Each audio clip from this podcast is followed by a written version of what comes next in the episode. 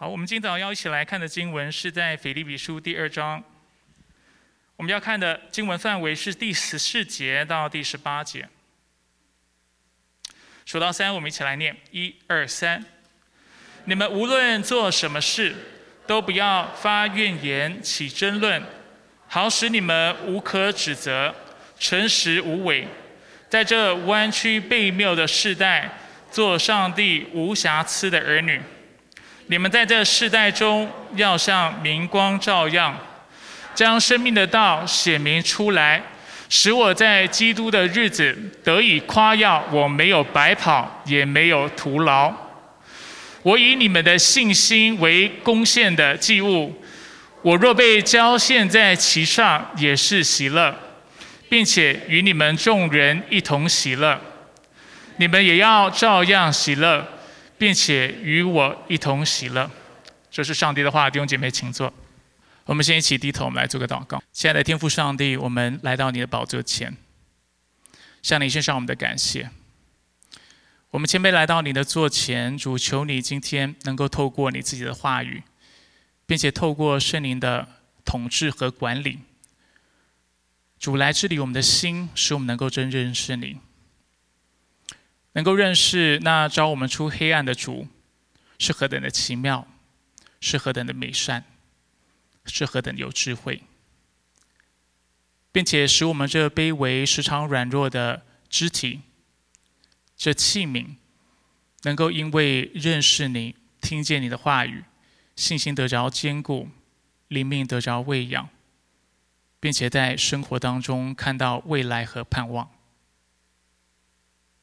愿你保守我们一早在你面前所做的祷告，纪念我们在你面前所做的呼求，并且用你的圣灵、用你的大能充满我们，让我们从心中发出那绵延不断、永不断绝的喜乐和平安。而这一切都是主所应许的。谢谢你爱我们，谢谢你拣选我们。谢谢你将圣灵赐给我们，使我们可以总是从腹中流出那活水江河。愿你保守我们剩余的时间，愿你在其中得着一切的荣耀。我们感谢你上祷告是奉靠主耶稣基督的圣名求，阿门。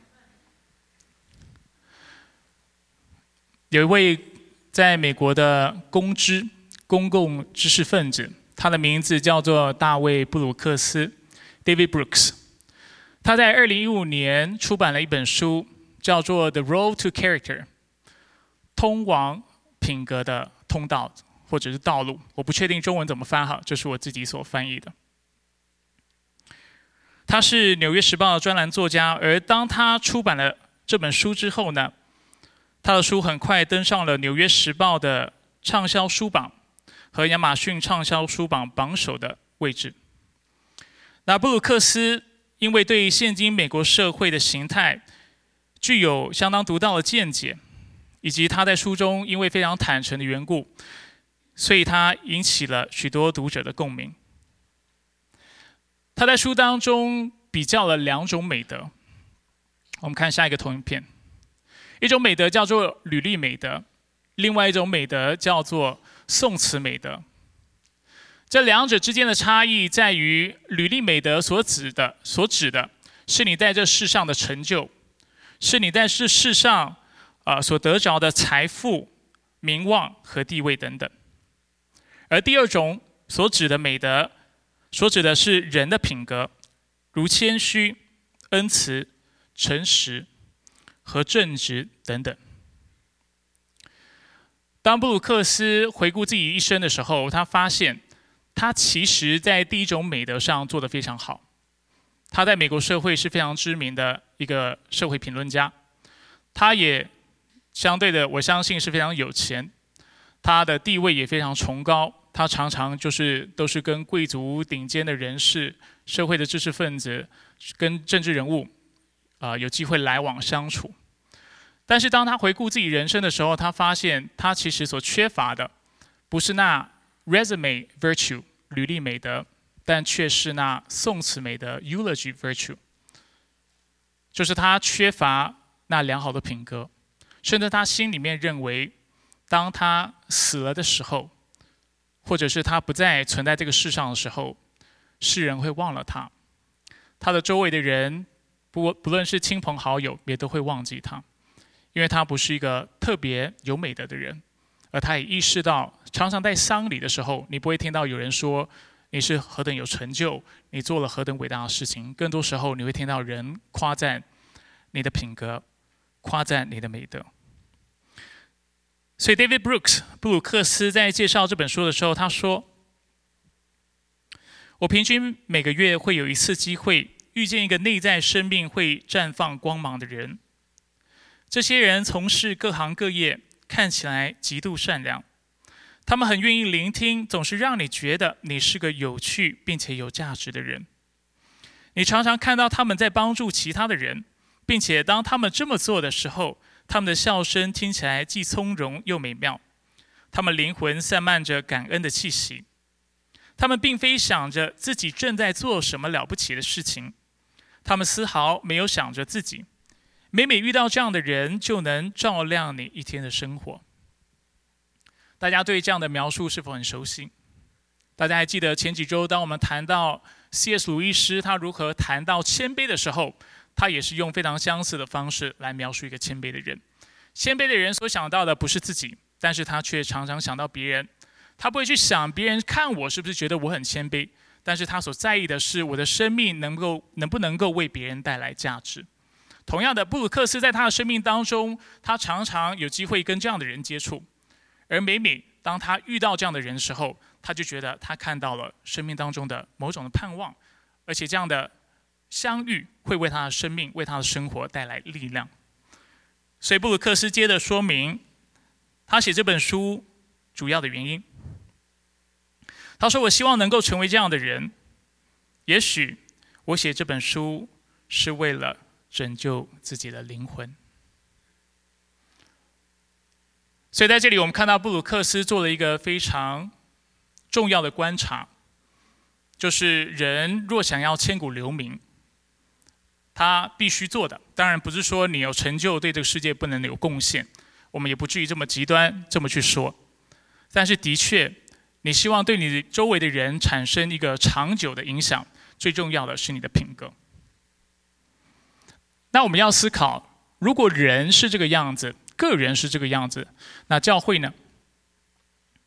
教会又怎么样在他所在的社区或他所在的社会当中发挥影响力？不知道大家有没有试想过一个问题，就是焦点基督教会若在奇诺消失了的话，我们的社区会不会想念我们？如果我们不再存在的话，我们周围的人会不会想念我们这些基督徒？纪念我们在他们生命当中所做的事情，还是他们会非常自然的就遗忘了我们？如果是后者的话，这可能表示或显明一件事情，就是其实我们并未将我们的信仰活出来。这也就是我们上周所谈到的主题。甚至我上周特别谈到，就公共福祉而言，没有活出来的信仰是。没有价值的，因为不能够为我们周围的人，也不能够为别人的生命带来盼望、带来帮助、带来影响。耶鲁大学系统神学的教授 m i c h e l Love Wolf 沃夫，他在《公共的信仰》这本书当中谈到，教会现在是失能的，或者是基督教信仰是失能的。他怎么说呢？他说：“基督是神的道，是神的羔羊，为世人的福祉而来到世间。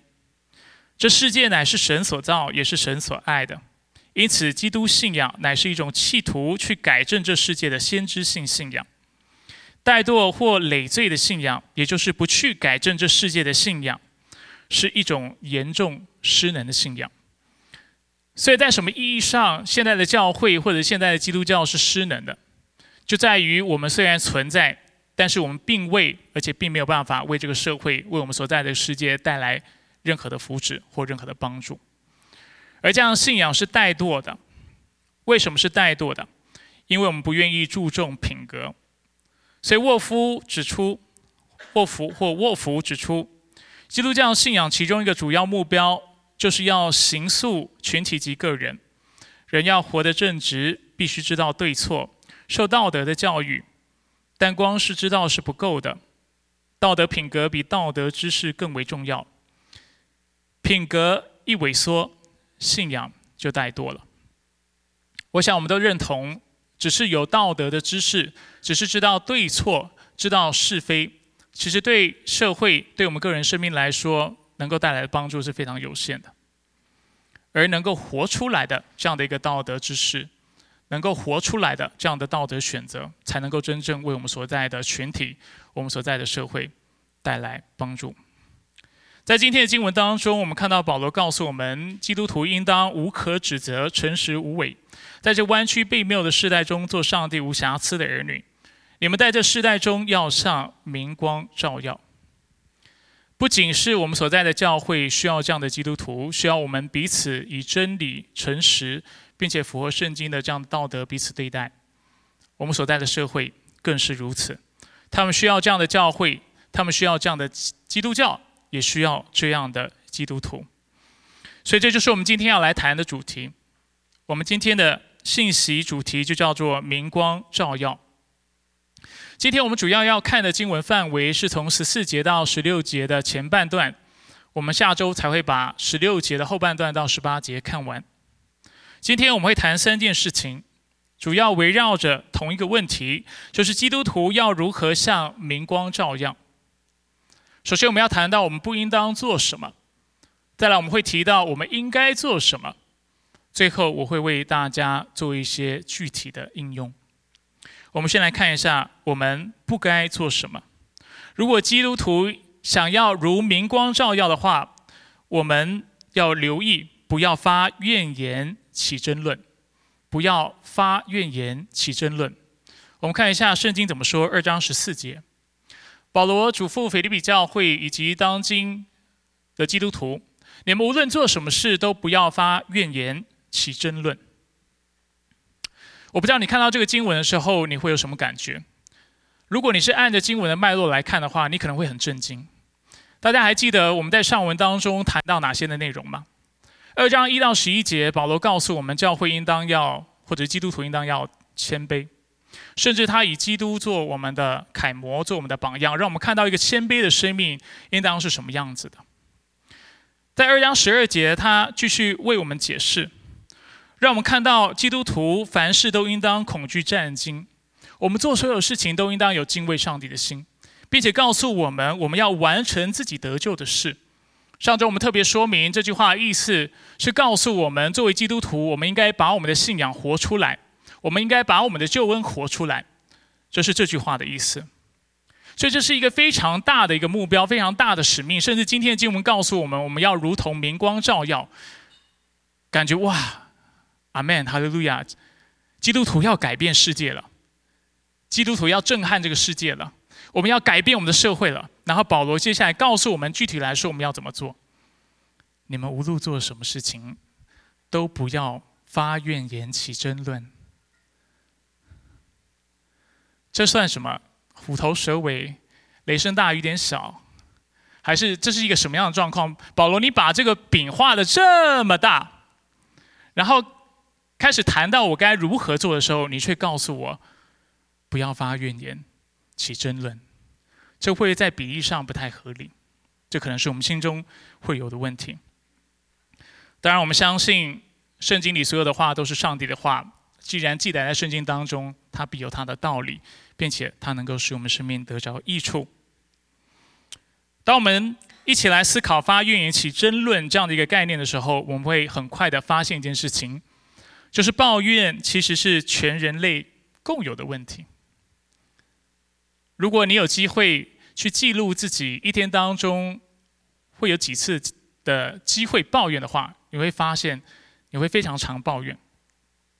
如果你能够把你的抱怨都写成书的话，今天你的家应该已经成了世界上最大的图书馆，包括我的家，不止你的家哈，我们都是，因为我们是很容易抱怨的。比如说，我现在站在讲台上，我就觉得我们这个场地有点闷，可不可以请童工开一下空调？也有可能开了空调之后，我们的反应是我们的场地很冷，或者是在美国，对不对？我们也会抱怨气候，对不对？当出大大太阳的时候，我们抱怨它太热；然后阴天的时候，我们又说啊，这天气怎么那么怪？一下冷，一下热，今天又太冷。然后下雨的时候说太湿，然后不下雨的时候又嫌它太干燥。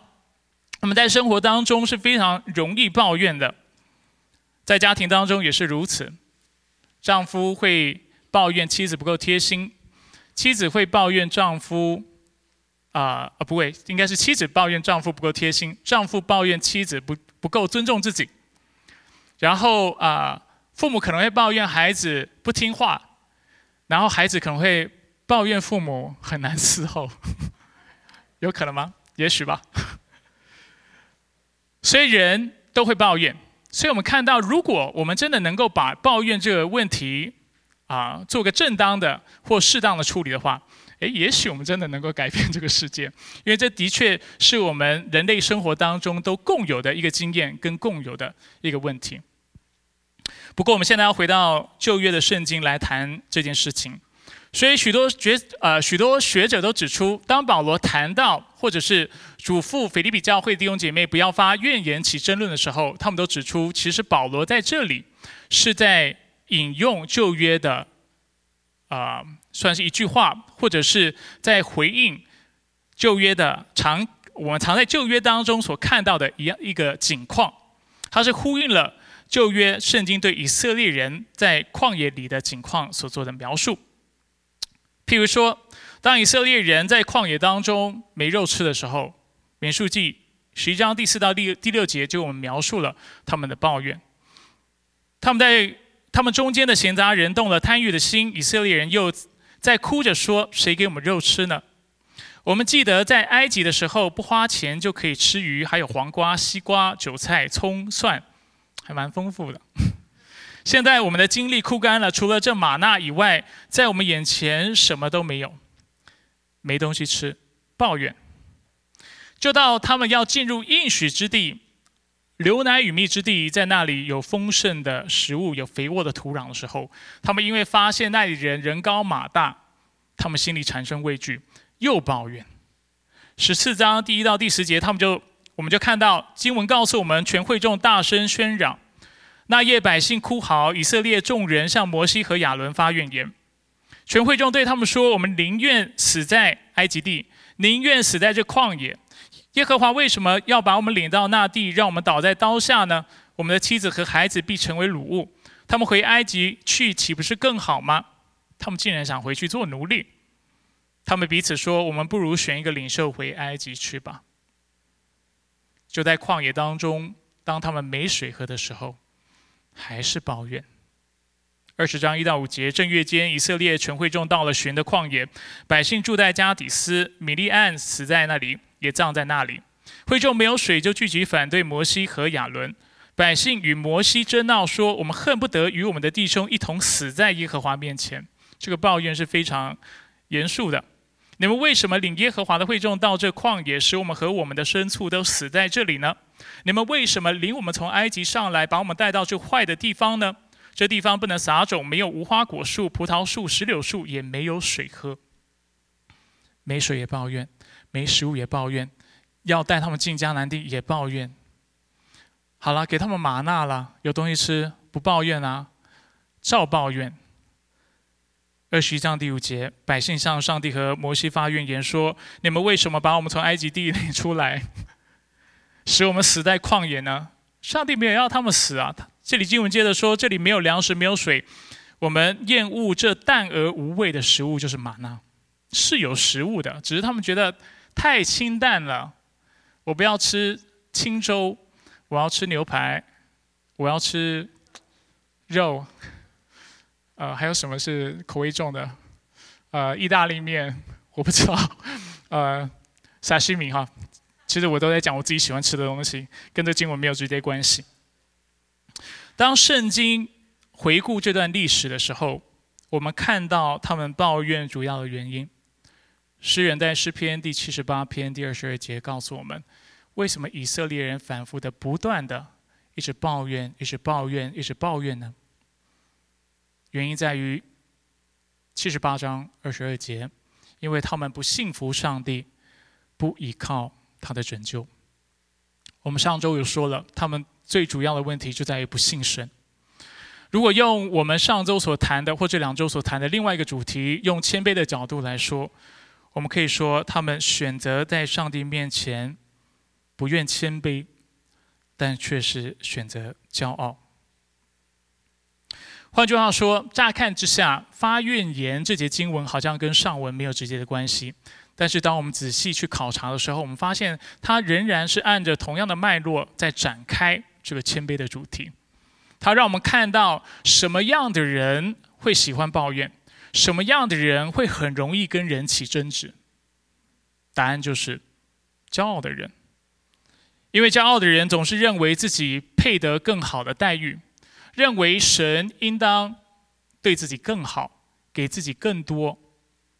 而当他发现他的生活不顺心的时候，或者是他所得到的跟他想象不同的时候，他就抱怨。因为他觉得他配得更好的，所以我们抱怨，因为我们觉得世界应该绕着我们转，使我们感到舒适。刚才我谈到布鲁克斯，在他的书中，他做出了两个很好的观察。第一个观察，他谈到骄傲是什么样子的。他说，骄傲是最大的恶，骄傲是感官的问题。使我们看不到我们具有分裂本性的事实，就是我们天性会喜欢去分裂。骄傲使我们对自己的弱点视而不见，并误导我们认为自己比实际的状况更好。骄傲使我们的态度比应有的更加确定和封闭，就是很多事情其实我们是不确定的，我们是不知道的，而且我们可能是主观的。但是骄傲的人，他的态度总是非常坚定，而且甚至封闭。骄傲使我们很难在那些我们需要爱的人面前变得脆弱，所以就连我们需要爱的时候，我们都不敢表达，我们甚至装得非常的坚强。骄傲使冷酷和残忍变为可能，因为骄傲，我们试图证明我们比周围的人更好。骄傲使我们误以为自己是自己生命的作者。接着他谈到谦卑。他说：“谦虚是对自己的本性和自己在宇宙中的位置进行准确的评估。谦卑是意识到在对抗自己的弱点时，你是一位弱者。谦虚是一种意识，即仅凭个人才能不足以完成托付给你的任务，就是靠你自己你是办不到的。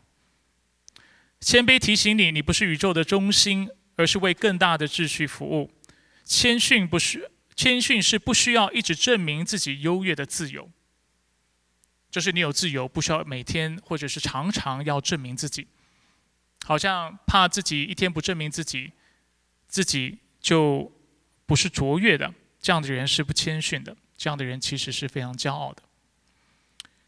而自负则是狭小空间中的一种贪婪。自负的人会自私，会好胜。会渴望获得荣誉，相反的，谦逊充满了可爱的情感，如赞美。他看到别人，他不会一心想到的是去比较，但会去赞美别人。他看到的不是一个竞争敌手的关系，但却是友谊的关系。他不会一天到晚喜欢抱怨，但他却会感恩。所以，我们在这里看到。为什么保罗要告诉腓立比教会的弟兄姐妹，包括今天的基督徒，我们不要抱怨？因为这才符合基督的样式。基督是谦卑的，我们同样要谦卑。而谦卑的人，因为知道他所拥有的一切都是上帝所赐的，所以他会在主面前，他会在所得的事上感谢主，在没有得到的事上，他也会谦卑的接受。也许主有他的智慧，有他的安排。并且深信上帝叫万事互相效力，叫爱他的人得益处，绝对不会亏待他，而去接受一个虽然不理想，但却是上帝所赐的现实状况。所以这是第一点。当我们说我们要如明光照耀的时候，当我们想要影响我们周围人的时候，也许我们第一件该去操练学习的事情，就是学会不要抱怨。当然，不要抱怨，就是反映了我们的谦卑。当然不是只是装作装作谦卑哈，但却是从实际上愿意活出这样的生命。接下来我们从正面的角度来谈，那我们应当做什么呢？简单来说，是要因爱上帝而知足。因爱上帝而知足。我们看一下经文二章十四到十六节。你们无论做什么事，都不要发怨言，起争论，好使你们无可指责，诚实无伪。在这弯曲弯弯曲背谬的时代，做上帝无瑕疵的儿女。你们在这世代中，要像明光照耀，将生命的道显明出来。所以，我们在这经文当中，并没有看到经文直接告诉我们要因为爱上帝而知足。但是，我认为这是从当我们去了解这段经文所谈的内容之后，是可以合理推演出来的一个结论。那为什么知足是一个合理的结论呢？我们来看一下这段经文里面所谈到的几个概念。首先，经文告诉我们，作为基督徒，我们应当。不要发怨言起争论，为什么呢？好使我们无可指责，诚实无伪。无可指责，诚实无伪，其中一个词所描述的就是无可指责，它是我们外在的样式。它所指的，通常这个词是用来描述描述生计，就是祭物的，指出祭物就观感或外表来看，它是没有瑕疵的。当这样的。啊，希腊文字或者这样的词用在基督徒的身上的时候，它所表达的意思就是基督徒在行为上应当是没有缺点的，或者是至少他没有明显的问题。今天不是说绝对完美的状态哈，我们要非常留意这个事情，但是确实指无可指摘。无可指摘所指的就是从外表上来看没有看到什么明显的问题。另外一方面，作为基督徒，我们应当诚实无伪。诚实无伪是描述。呃，一件东西或一个事物，它的本质是纯净的。在呃希腊文当中，它常被用来描述，比比如说水的干净、水的纯净，或描述喜欢喝酒的酒的纯净。那在这里，当这个词是用来描述人的时候，描述信仰的时候，他在说的一个状态，就是这样的一个基督徒在神的面前是专注于上帝的。他心中是不祭拜别的偶像的，他是专一爱主的，所以他是纯净的。所以诚实无伪所指的是内心对上帝的专一。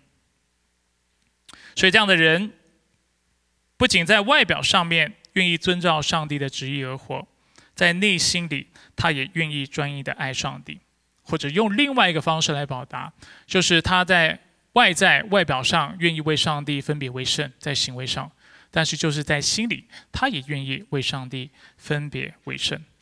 当我们接着看经文的下文的时候，我们就看到这样的理解：在这弯曲背谬的时代，做上帝无瑕疵的儿女。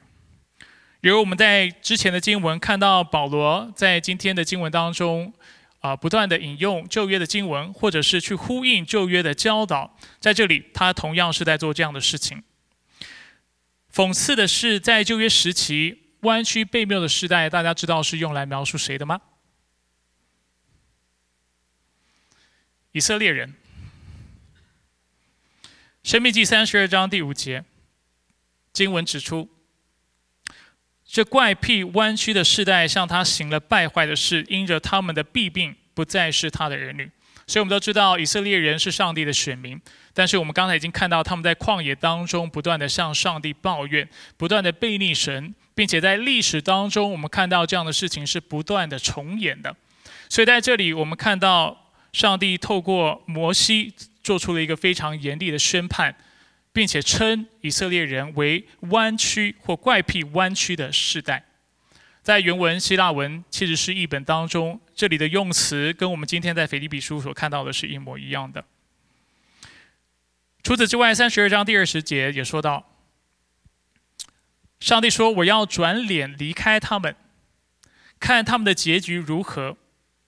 他们是极怪谬的世代，是不忠实的儿女。”谈到以色列人，他们为什么会被称为是怪谬的，或者是极怪谬的、怪癖弯曲的，或者是弯曲背谬的？原因在于他们对上帝不忠。什么叫做对上帝不忠？就是在行为上没有顺服上帝，犹如我们刚才已经描述的，在行为上没有为上帝分别为圣，并且在心里也没有专一的来爱他。他们心里是爱这个，但却也爱另外一个，爱上帝也喜爱马门或者喜欢其他的祝福。他们对上帝是不忠的。而这就是为什么当神学家谈到一心爱主这样的概念的时候，他常他们常用这样的方式来描述，就是谈到那一心爱主的人，也就是专一为主活的这样的人，心中没有偶像，并且这样的人会以上帝为乐，把上帝当成他的全所有，当成他心中的满足。而我认为这也是保罗在这段经文当中要带出的一个重点。虽然并未直接谈，但却是暗示这样的一个理解。尤其在第四章的时候，他直接做了这样的教导。我们看一下四章十到十三节。保罗说：“我靠主大大喜乐，我并不是因缺乏而说这话，因为我已经学会无论在什么境况都可以知足。我知道怎么处谦卑贱，也知道怎么处丰富。”或饱足，或饥饿，或有余，或缺乏，任何事情，任何情况，我都得了秘诀。我靠着那加给我力量的，凡事都能做。所以，我们在这里看到，谦卑的生命也会带来知足的生命。让我们看到保罗除了要腓利比教会的弟兄姐妹要过那谦卑的生活之外，不去抱怨之外。也让我们看到，他们要学会在上帝面前把上帝当成他们的全所有，以上帝为乐，在上帝面前知足。当然，我们知道谦卑和知足这两个概念是紧紧相连的。首先，我们谈一下谦卑这部分的内容。我们在过去在信息当中，在不同的场合，我们很常谈到，就是什么样的人是谦卑的。我在过去信息当中，常提醒弟兄姐妹，人和人活在这个世上，有一件事情是不可能不做的。就是你会去比较，甚至某种程度上，比较是你需要做的事情。你没有办法做比较，你就不知道上帝的话语胜过那纯金和纯银。你不知道怎么做比较，你就不知道上帝的智慧、上帝的话语是比蜂蜜还要甜。圣经处处都遍满了这种比较，但是谦卑。某种程度上，它是一种比较，但它却不是来自于人和人比较，但却是人和上帝比较。大家记得这方面内容吗？所以，真正谦卑的人，不是跟人比较，因为跟人比较只有两种结果，就是骄傲和自卑，不是谦卑。因为人跟人比人气死人嘛，我们都知道这个道理。你比别人好的时候，你就觉得自己很了不起。你比别人差的时候，你就觉得自己怎么那么差劲？明明都是人，为什么有的人出生就比你高贵？为什么有的人学历就比你还要好？为什么有人成就就比你高？为什么有人比你聪明有才干？对不对？他的婚姻、他的家庭都比你美满，他的房子比你大，车子开得比你好，等等这样的状况，人跟人比会气死人。什么情况会带来真正的谦卑？就是人愿意来到上帝的面前，跟上帝比较，这是进前的第一步。而当人愿意拿自己跟上帝比较的时候，他会清楚意识到自己一件事情，就是上帝是圣洁的，他是污秽的；上帝是大能的，他是非常不足而且能力有限的；上帝是崇高的，但是他却是渺小卑微的。而同时，他也知道，因为一切的恩福是来自于那创造宇宙万物并且伺候恩的上帝，那众光之父，所以他会知道来到上帝的面前，向他求恩惠，来依靠他。所以，谦卑的人最终会成为知足的人，因为他知道自己不过是受造者、受造物、被创造的人和上帝之间有不可逾越的鸿沟，知道自己和上帝之间的差异，并且满足于自己在上帝的创造当中或蓝图当中或他的设计当中的地位。所以，你不只会谦卑，你会知足。因为上帝给你的都是白白得来的，上帝不给你的，作为基督徒，我们也应当知道是出于上帝他永恒的计划、他的大能而做的决定。所以你最终也不会在他的面前去抱怨，或者觉得自己应当得到更多的赞赏、更多的才干，或者是更富足的生活。当然，我不是说当我们生活有匮乏的时候，我们不能向神祷告，这不是我的意思。但我确实想要借此让我们看到，真正谦卑知足的人是那在上帝面前知道如何看待自己地位的人。那相反的，骄傲的人往往是那最容易不满足的人，因为骄傲的人容易把自己的生命抓在自己的手中，甚至希望主宰自己的生命，决定自己生命的方向或生命的结果。不论在财富上、在婚姻上、在成就上、在学业上、在人际关系上，在所有的事情上面，他都想要自己能够做主，不愿意来到神的面前谦卑自己。而这样的人，往往是最容易失望、不满足和不快乐的。但是也一点不意外，因为人的能力非常有限，往往事与愿违。你所要的、你所求的、你所做的，结果可能跟你所想的是不一样的。所以人越骄傲，人就越不能够满足。就连你已经爬到了象牙塔或金字塔的顶端，你仍仍然觉得空虚。因为爬到顶端，你会突然失去了人存在的价值和意义，因为你不断的跟人比较。真的爬到顶端，你只会觉得不知道自己在顶端干什么。所以人需要那超越世界的、有超越性的上帝。人只有在他里面能够找到生命的满足。一位保守的神学家，也非常知名的神学家，Arthur Pink，宾克，他这么说：“他说，一个知足的人，与其抱怨自己的命运，反倒会感恩他的境况和环境并不比现在更糟；与其贪婪的渴望比他目前所需要的有更多的东西，他会为上帝依旧看顾他而感到欣喜。这样的人是一个对他所拥有的东西感到满足的人。”所以，一个人怎么样满足，就是他能够谦卑的来到上帝面前，知道自己的地位。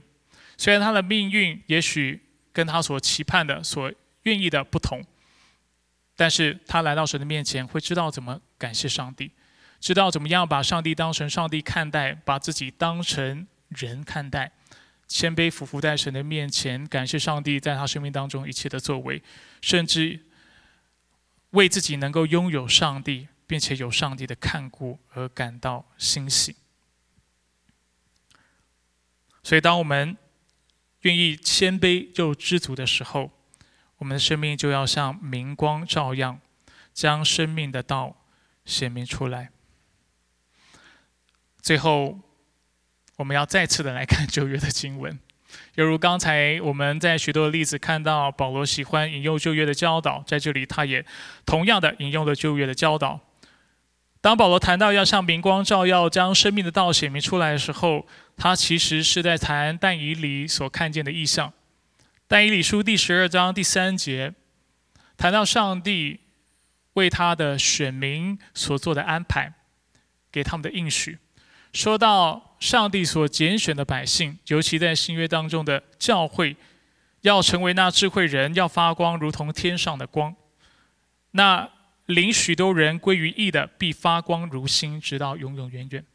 在这里为我们啊铺垫了、描述了一个画面，就是基督徒在这世上他的角色跟他的功能，他要发光，他要让世人认识这创造宇宙万物的主的美德、大能、智慧、荣耀、美善。他要我们在这世上为了福音的缘故，不只是宣讲福音，并且犹如我们过去所说的，我们应当把我们的信仰。活出来。所以简单来说，今天所谈到的，就是两个重点。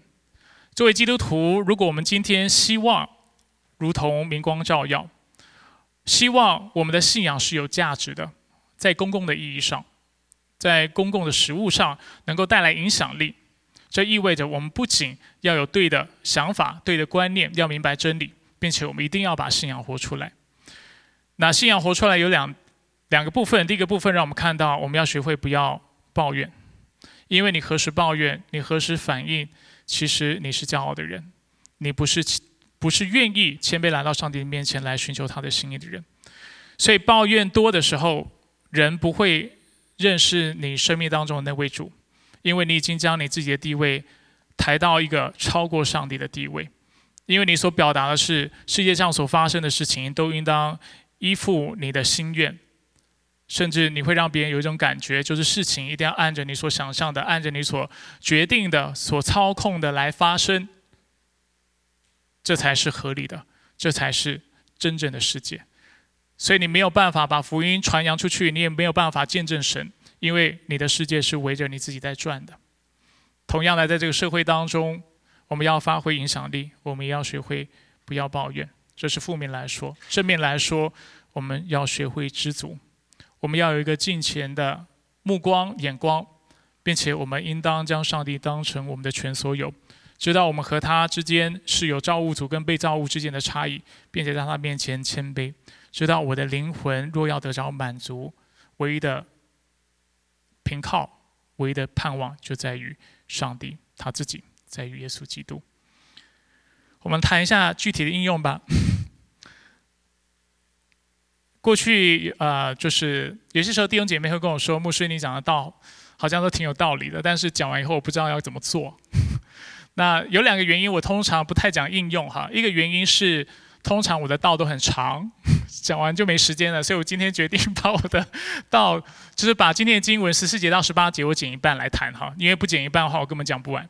另外一方面也是因为我不想要局限大家的想象力，因为每一个人，你和我都有责任在听完道之后，自己来到神的面前来默想、来思考，如果这是真理，这话对你来说有何意义？而不应当是一直要靠着牧者或周围的人来告诉你该怎么做。那我想这是一个我们自己对上帝负责的态度。既然我们听到道明白了真理，我们自己在生活当中就应该要分别时间，学会操练，学会思考。如果牧师在信息当中谈到的活出信仰也好，要谦卑也好，或者是不要单顾自己的事，也要顾别人的事，都是对的的话，那我应当自己来到神的面前来问：那主在今天的生活或这周的生活，我应当如何来操作？或者是实践，而不是依赖牧师总是要把答案告诉你。尤其牧师告诉你的不一定是最适合你的。老实说，是这个样子。当然，在弟兄姐妹还不知道怎么做的时候，我也有责任要喂养弟兄姐妹，要为大家指引一个方向。所以今天我们要做这个事情。我们来看四个应用的方法。第一，我们要应用今天的经文，其中一个方法在于。当我们想发怨言的时候，我们先学会安静。先学会安静。以弗所书四章二十五到二十六节经文告诉我们，这是保罗的教导，说：所以你们要弃绝谎言，每个人都要与邻舍说诚实话，因为我们是互为肢体。为什么要先念这个经文？让大家看到保罗在谈教会当中群体的关系、肢体的关系。当我们和弟兄姐妹相处的时候，虽然我们都是基督徒，但是摩擦是不可能避免的，冲突是不可能避免的。对方有可能冒犯你，你也有可能冒犯他。经文接着告诉我们，即使生气，也不要犯罪，不可含怒到日落。而当保罗谈到即使生气也不要犯罪的时候，他其实是在引用诗篇四章四节，尤其是七十诗一本的经文。经文提到，应当畏惧，不可犯罪。在床上的时候，要心理思想，并要安静。这节经文提醒我们，人都要学会勒住自己的舌头。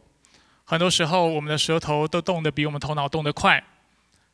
那与其每次遇到一些的情况，我们就马上反应，我们应当要静下来，先学会控制自己的舌头，先学会不要那么快的把心里面的话都讲出来。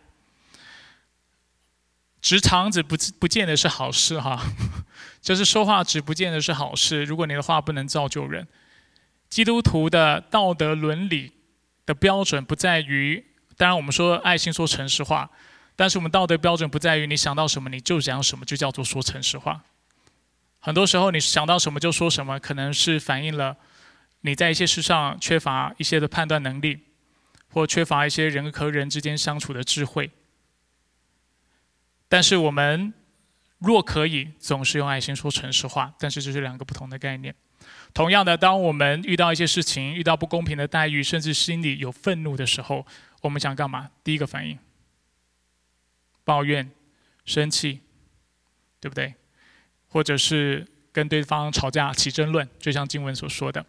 但是第一个，我们应当操练功课，就是先学会安静，而且退一步来思考。为什么我会这么生气？为什么我会想要抱怨？抱怨能够为我带来什么样的好处？然后批评别人对他对我能够带来什么样的造就和价值？所以我们先学会安静。第二，我们想发怨言的时候，我们要用感恩来代替，用感恩来代替。今天经文告诉我们：你们无论做什么事，都不要发怨言起争论。凡是抱怨的相反相反表现，就是凡事谢恩。铁萨罗尼迦前十五章十八节，凡事谢恩，因为这是上帝在基督耶稣里向你们所定的旨意。当然，这节经文所教导的不是要你去否认你的经验哈。有些时候，基基督徒在应用这个经文，或者是当我们在操练信仰生活的时候，可能会给大家这样的误解，就是我们明明遇到很惨的事情，就说车祸好了，别人问说你都怎么样，你还好吗？你说赞美主都没事，一切都好。不是说你不能这么说哈，只是有些时候对基督徒来说，他们会心里非常纳闷，就是你到底有没有意识到你遇到的情况，实际的状况是如何，结果是如何？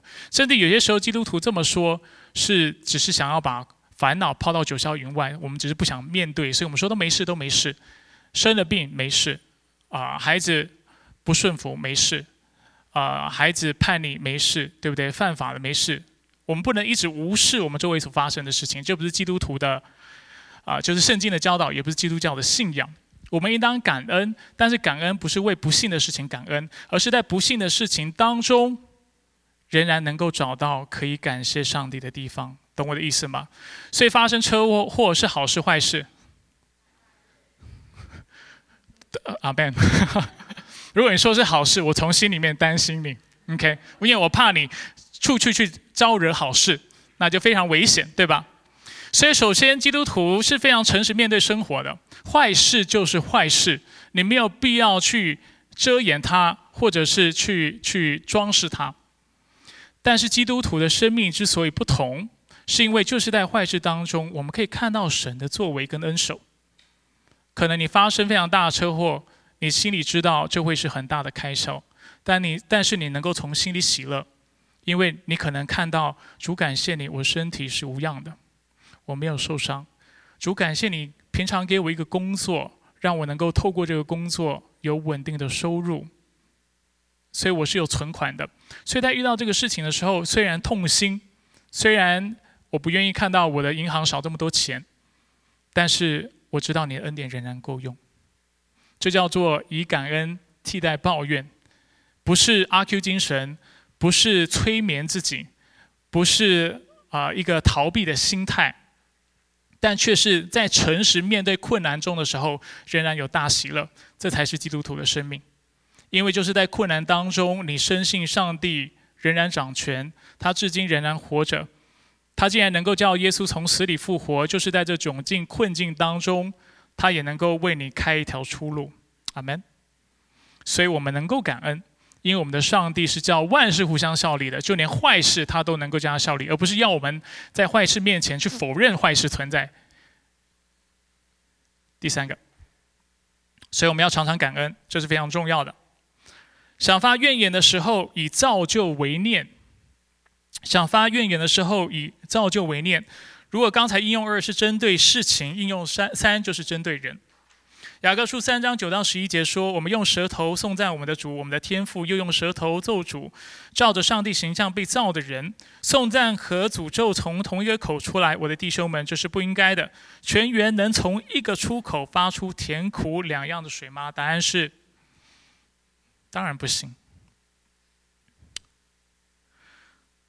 有些时候在牧养的处境当中，我会遇到一个状况，就是有的弟兄姐妹。”可能是出于好心哈，会告诉我说：“牧师，你知道吗？我有一个 才干或恩赐，就是我看事情看得比别人清楚。”那通常下一句话就是要告诉我别人有什么问题，一般是这个样子。因为他有远见，他看的他能够看到大局，他很有经验，他很老练，所以他看什么都清楚。然后牧师很年轻、懵懂、无知。所以他觉得他需要什么事情都跟牧师说，而且清楚让牧师知道，牧师我有恩赐，我有的恩赐可能你没有，所以你听我说，我看的比别人都清楚。坦白跟你说一句话哈，首先这是很骄傲的事情，第二，能够跟我们同样看到一样事实的人，可能不在少数，甚至比我们看得更清楚的人，可能是大有人在。换句话说，我们可能没有自己想象中的比别人还要那么了不起，或看得那么清楚。第二，看得清楚，然后呢？这是我在牧羊当中最常遇到的问题，就是你看到别人问题，然后呢？通常在这类对话当中，我并没有听到有建设性的方案。我也没有听到别人跟我说别人的问题之后，他打算怎么样站在破口当中为他祷告，或者去服侍他，或者甚至牺牲自己，使他的生命能够得到造就。没有听到这些内容，很多时候就听到弟兄姐妹说：“我有看见，而且我看得清楚，某某人，嗯，不适合在教会，嗯，某某人不适合在团队当中，而某某人不应该参与服侍。”但是我没有看到说，那这样的生命，你打算如何去建造他？你如何？去造就他，成全他，使他能够在基督里成长。当上帝创造人的时候，他给我们两个非常基本的职责：一是继续做创作的工作；二是做培育栽培的工作。他没有把你放在伊甸园当中，让你去破坏这个伊甸园，但却要你去栽种它，让它变得更好。上帝把你放在其他是按着他的形象所造的人的群体当中，不是要你去破坏他的创造。拆毁很容易，批判很容易，看到别人缺点很容易，好不好？跟你旁边说批评很容易，有点沉重哈。但是请你们了解，牧师真的从心里面想要造就你们说这话。批评真的很容易，要看到别人的缺点，你要我数，我每一个人都可以数很多，因为人心就是这个样子。他的优点我都可以当成缺点，说真的是这个样子。因为很多事情是两刃剑嘛。对不对？它有它的优点，一体两面，总是有它的缺点。我可以批评的地方，批评很容易，但是创造、培育、造就、建造、改变生命，让人的生命得着昌盛，非常的难。如果你真的看到你周围的人需要改变，你要问自己：你怎么造就他？以造就为念，来陪伴，来给予建议。来赞美，来说鼓励的话，来说安慰的话，或者是用爱心说诚实话，让他看到他的盲点，有些时候是有必要的。但是你的使命是造就，让上帝的花园能够长得更好，甚至在未来成为花园城市，但却不是把花园拆毁，变成荒岛，或者是没有人敢去的地方。人的生命也是如此。人既然是按着上帝的形象所造，你的生你的责任是让他生命变得更好，恢复上帝起初创造他的样式，并且使他能够把上帝的形象活出来，这才是教会存在的使命。第四，想发怨言的时候，记得让上帝成为自己的满足。所有的怨言，不论是对事、对环境、对人，其实都是对上帝的不满。我再说一次，所有的怨言，不论你觉得是对事、对其他人，还是你觉得你很客观的是对环境，其实终归结底，你是在埋怨上帝。为什么？因为你的生命是他造的，你的处境是他按照他自己的主权和旨意所给的。那所有发生在你的事情，不在他的许可之下，没有一件事情能够发生，没有一根头发能够掉到地上。你的生命都在上帝的主权和他的恩手当中。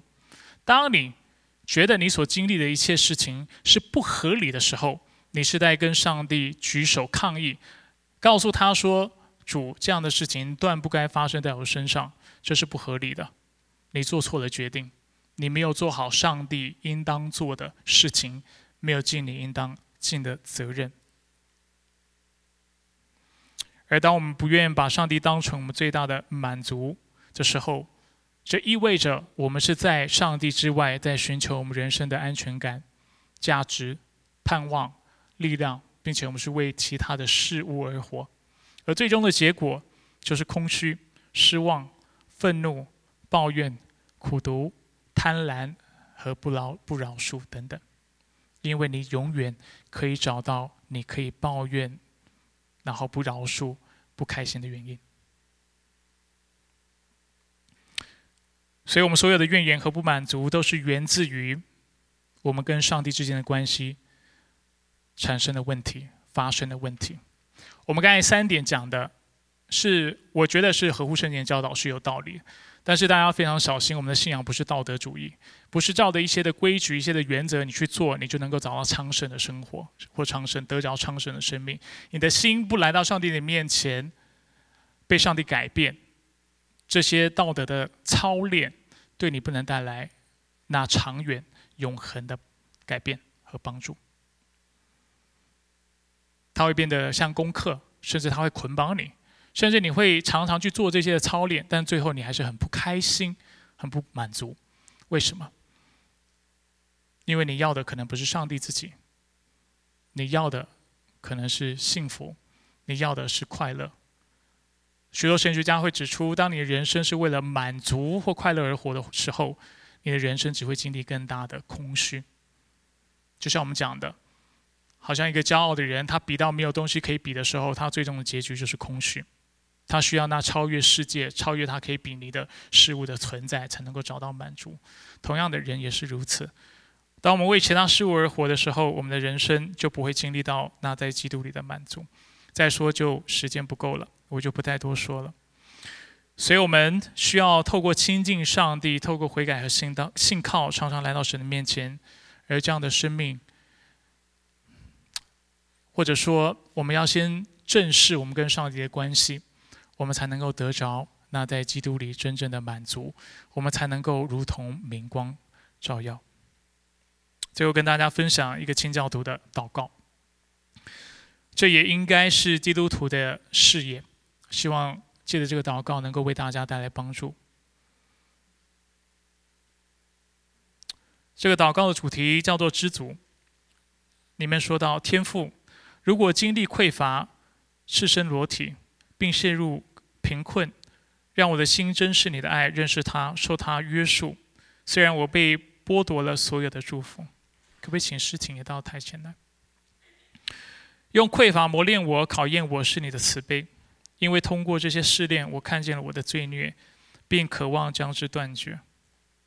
让我心心甘情愿地接受苦难、悲伤、诱惑。如果我能因此明白罪是最大的恶，并从中得着拯救，使我对你感恩，承认这是你爱的最高见证。当你的儿子耶稣代替罪进入我的灵魂时，对我而言，他比先前的罪变得更为宝贵。他仁慈的统治取代了罪恶的暴政。教我相信，我若有任何的罪可以被制服，我不仅要努力克服它，更必须邀请基督来代替它，成为我的渴望，比邪恶的欲望更甚，使他的甜美、力量、生命能在那里。因此，我必须向他寻求那与罪恶敌对的恩典，却绝不在他以外得着他。当我害怕凶恶临到时，安慰我，向我显明，显明什么呢？在我里面，我是一个垂死被定罪的恶人；但在基督里，我已经与上帝和好，并有生命。在我里面只有不足，却没有安息；但在基督里却有满足和平安。在我里面只有软弱，且不能行善；但在基督里，我凡事都能做。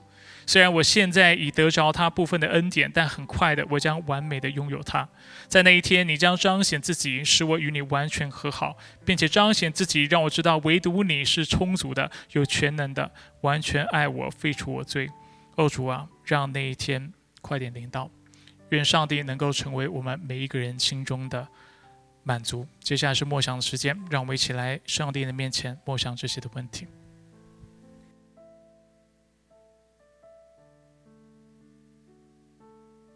我们感谢你在我们今天的聚会当中带领我们，从开始到末了，我们知道你的圣灵自由的运行在我们的当中，对我们心来说话。